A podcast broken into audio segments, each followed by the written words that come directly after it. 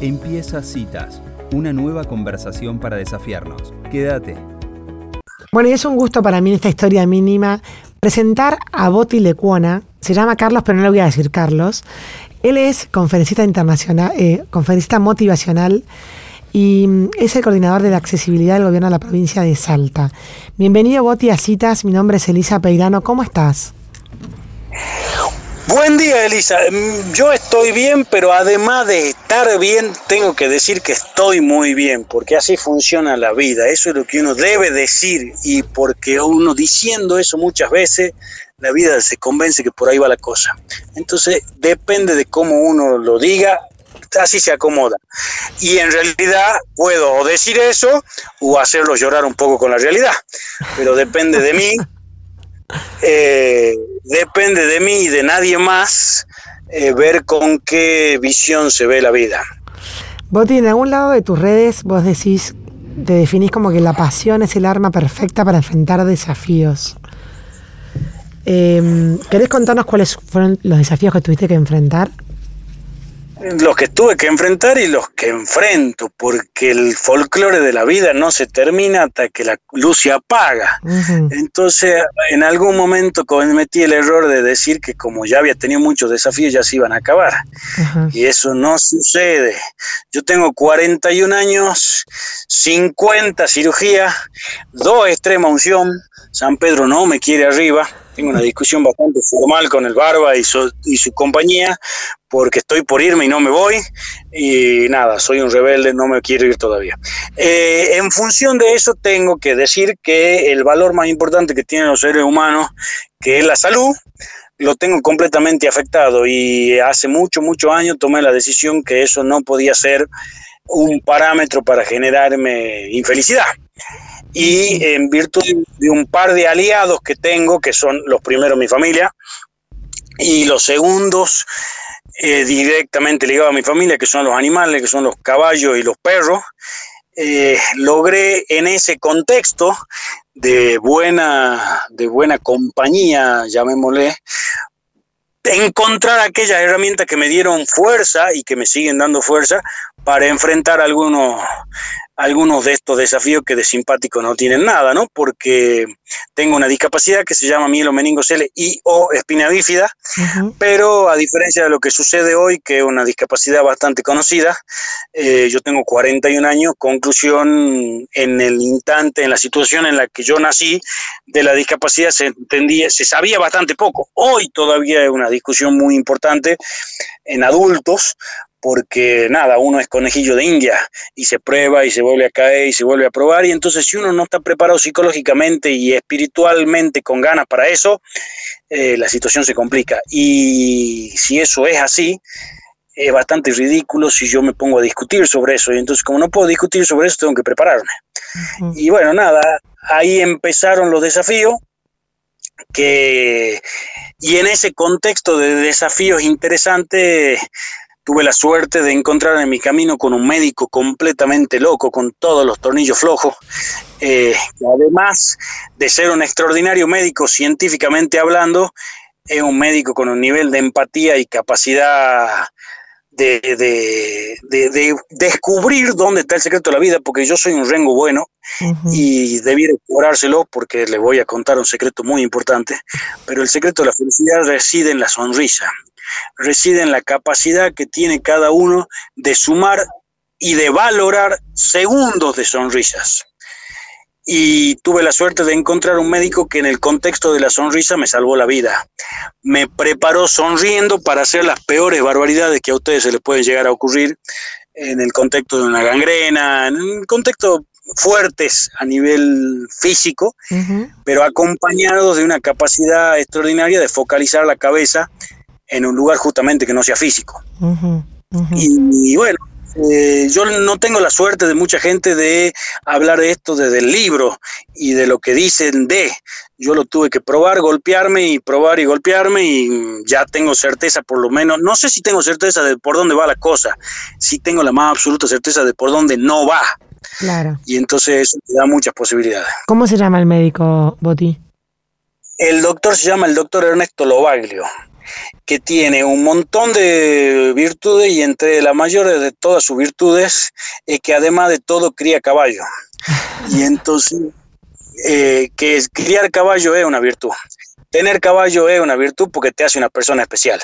Eh, y ese señor hizo de eso una escuela y me acercó a los caballos junto con mi padre de una manera realmente, no quiero llorar, realmente milagrosa. El caballo me salvó la vida en todos los ámbitos posibles y el hecho de encontrarme con gente que priorizó la salvación emocional a eh, el miedo, porque obviamente cuando uno tiene un hijo disca, lo primero que te pasa por la cabeza es no se vaya a golpear. Mm. Y hoy te digo con absoluta certeza, ojalá que se golpee, aprenda, eh, porque es mucho más duro, mucho más duro no golpearse y vivir con miedo. Mm. Y en el contexto de una vida con discapacidad, ese miedo está muy cerquita. Claro. Eh, es, un, miedo que está demasiado cerquita de la familia de cada uno y es un miedo que hace daño. Entonces, todos los días de mi vida, dentro de todas las cosas que agradezco, agradezco que mis padres masticaron miedo, me vieron hacer barbaridades que no son decibles en público arriba del caballo y se callaron y me dejaron. Y eso hoy me salvó la, puedo confirmar que eso me salvó la vida. Mm. Entonces, bueno, y, eso qué hace? Yo tengo el próximo desafío y, y 40 segundos antes de hablar con ustedes tuve la suerte que me conteste un médico para organizar esta próxima situación, porque la última cirugía que creí que me había salido perfecta de hace dos meses y medio no salió tanto. Y tengo dos opciones, o largarme a llorar y patalear porque no salió tanto aquello que me había hecho dormir después de 16 años no dormir, o enfrentar el toro por la y decir, bueno, vamos si ya encontré una solución y parecía que estaba bien, vamos a buscarla de vuelta, por más que no haya salido. Mm. No tengo la alternativa de bajar los brazos, mm. porque lo único que pierde soy yo. Entonces, bueno, e, ese, ese es el contexto, pero estoy convencido cada día más que si yo no tuviese la contención de los caballos, de los perros, de aquel desafío que me plantean, eh, mi situación sería muy distinta. Estoy hablando con ustedes en este instante, sentado bajo un árbol, después de terminar de dar una capacitación, pero porque vine a traer dos perros que en mi visita al sur tuvieron, tuvo uno un accidente, eh, a la veterinaria. O sea, todo eso circunda el hecho de no concentrarse en lo teóricamente más importante que tiene mi vida, que es la discapacidad. Tenemos un error garrafal conceptualmente nosotros como sociedad de considerar que un disca lo único que es es disca. Mm. Yo soy una persona con un montón de cosas que además tiene una discapacidad. No un discapacitado que además tiene cosas. Claro, claro, sí, sí, sí. Y ese concepto que parece solo palabras es el todo porque si no, así te miran. Mm. Y a vos te miran así, lo que sale dentro del mundo de la gente que quiere ser buena es mirarte con pena. Mm. Y esa pena hace muchísimo daño. Y si yo tengo más ganas de vivir que vos, ¿cómo me va a mirar con pena? Claro. Una cosa es mirar con empatía y respeto y entendimiento, y otra cosa es mirarme con pena. Si vos me querés faltar el respeto, mírame con pena. Porque ¿qué pasa con la pena? Después de cuatro o cinco veces que me miraste con pena, yo creo que tengo derecho a que me mire con pena. Y entonces eso genera un círculo vicioso del cual no se sale fácilmente. Eh, entonces, bueno, nada, es todo una, una, un trabajo que me llevó mucho, mucho, muchos años, que se despertó cuando tenía ocho, gracias a esta locura de este médico. Y que hoy, eh, nada, me genera tantas satisfacciones poder llegar a la noche, a pesar de todos los desafíos, con más cosas para agradecer que de las cuales quejarme, que no, no puedo ser tan salame y, dejar de esforzarme para que eso siga pasando día a día, porque la discapacidad no me va a dejar. Y yo no me voy a morir por, por disca, me voy a morir de la cosa menos sexy que se te ocurra. Pero no por disca. Claro. Entonces, entonces eso te alimenta la oportunidad de seguir y seguir y seguir y seguir.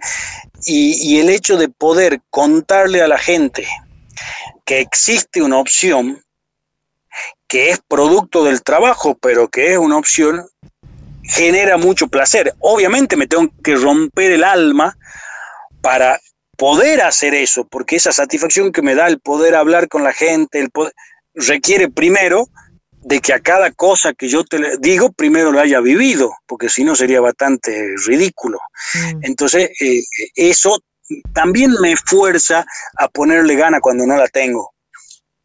Si yo te tengo que, ir a dar una, una vivencia, tengo que ir a hacer un ejercicio con vos y hablar del lado rosa de la vida, cuando yo te lo diga, te lo tengo que decir desde lo más profundo de mi corazón.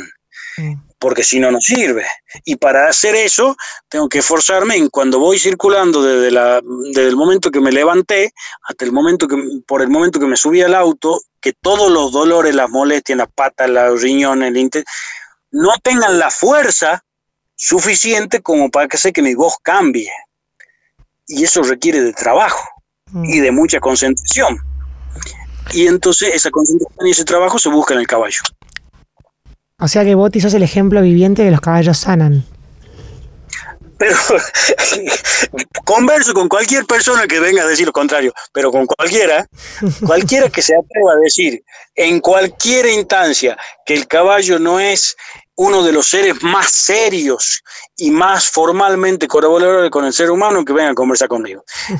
Tengo, tengo algunas discusiones serias con algunos médicos que se merecen toda mi falta de respeto que sin conocer el caballo ni en foto, le dicen a los padres, no, no lo acerque ahí porque es peligroso. Claro. Y, todavía pasa, y tuve algunas discusiones muy fuertes por esa cosa de que por las dudas te digo que no lo acerques. Podemos conversar de un montón de circunstancias para después no acercarlo, pero no de primera instancia. Mm, mm. Si el caballo, el perro, la vida misma atrae sonrisa, vos tenés que hacer lo que sea por ir hacia ese lugar que atrae sonrisa. No hay que frenar si del otro lado hay una sonrisa, porque esa, esa sonrisa, esa, pequeña mueca, no hablo de la carcajada, ¿eh? esa pequeña mueca, indefectiblemente implica que la cosa está un poquito, un poquito mejor que antes de esa mueca. Mm. Entonces hay que buscar esa mueca de manera obsesiva. Y el caballo tiene esa particularidad y tiene una energía siempre positiva. Yo pregunto a cualquier persona que nos esté escuchando si ustedes conocen un ser humano que tengan a la vuelta que todos los días de la semana, a toda la hora del día, por cualquier circunstancia, uno lo mire y te mueva la cola y te mire cuando me viene un perro. Eso no sucede. y nosotros cometemos la aberración de que salimos de la casa y el perro nos va a saludar moviéndonos la cola y nosotros lo recibimos una patada porque estamos con la ropa limpia. Mm. Y esa energía positiva que nos regalan de manera estable y armoniosa durante toda su vida no pasa en otros ámbitos. Entonces eso se debe, debemos tener la obligación de valorarlo, porque esa energía positiva retroalimentada y valorada no le hace bien al perro. Yo no soy de esa persona que considera que el perro es lo más importante del mundo. ¿eh? No, yo, yo, o sea, estoy cada día, cada día más convencido que las personas son mucho más importantes que los animales, eso no me cabe ninguna duda. Mm. Pero así también digo que la herramienta más importante que tiene el ser humano para tener una mejora en la calidad de vida en muchísimos casos está en la mirada amable de un perro que no te discrimina, que no te pregunta, que no hace ningún gesto de nada, que no te dice que no. Esa, esa, esa retroalimentación, ni te digo el poder extraordinario de subirse a un caballo y sentir que ese caballo te quiere desafiar. Después del segundo tranco de ese caballo con gana, a uno se le hiela la sangre suponiendo si ese caballo tiene la decisión o no de tirarte, porque yo le aviso que si ustedes siguen arriba el lomo porque el caballo quiere, pero ese, ese poder que te da el sostenerte ahí arriba, te genera en la vida cotidiana una herramienta perfecta que se llama seguridad. Vamos a, decirle a la gente, Boti, que se meta en tu Instagram, que van a ver fotos, como decís vos, de caballos y de perros. Em, ahora, este camino que, claramente lo, lo, elegiste transitar de una manera y creo que, que hacerlo de esa manera ha sido ejemplo de arrastre para muchos porque de hecho por eso también sos orador eh, en motivación y de hecho estás con un cargo en el tema de la accesibilidad del gobierno de la provincia de Salta. ¿En qué momento dirías, Boti, que fue tu clic interno para tomar esa decisión de ir por ahí y no por el lugar donde, donde lamentablemente hubieras caído si, no, si trabajabas en contra? Te lo, te lo voy a contar porque lo tengo, pero con un nivel de claridad que hasta me da un poquito de miedo. Yo hasta los 18 años, porque soy un hombre creyente, hasta los 18 años yo fui un hombre que la vida decidió que, le, que tenía que pelear, pero no era tan consciente. Tuve un montón de circunstancias en las que la vida me dijo, che, Rengo, a vos te queda otra, vos vas a tener que pelear y, y nada, y me ponía todos los días esa, esa, esa, esa premisa, la vida misma. Cuando tenía 18 años, yo lo único que hago antes de cualquier cirugía es andar a caballo. Yo no hago otra cosa. El día previo a una cirugía, yo ando a caballo, se puede estar cayendo el mundo y yo no trabajo, no visito a nadie, no, hago nada más que andar a caballo.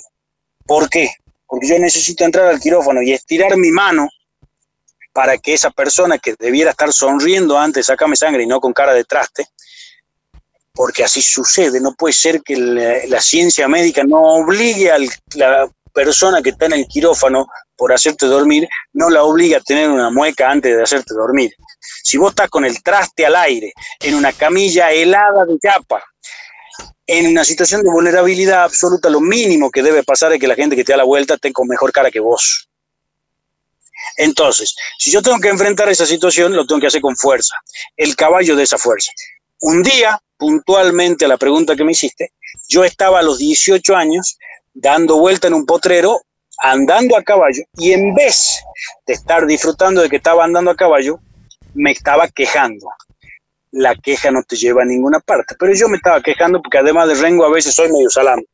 Entonces, me estaba quejando y en esa queja, que estaba perdiendo mi tiempo, algo que yo estoy convencido que fue el Espíritu Santo, me dio un golpe en el pecho de manera tan violenta que yo de estar sentado y venía andando despacio, no estaba loqueando, no estaba haciendo nada extraño, pasé de estar sentadito en el lomo del caballo a estar sentado pegado a la cola.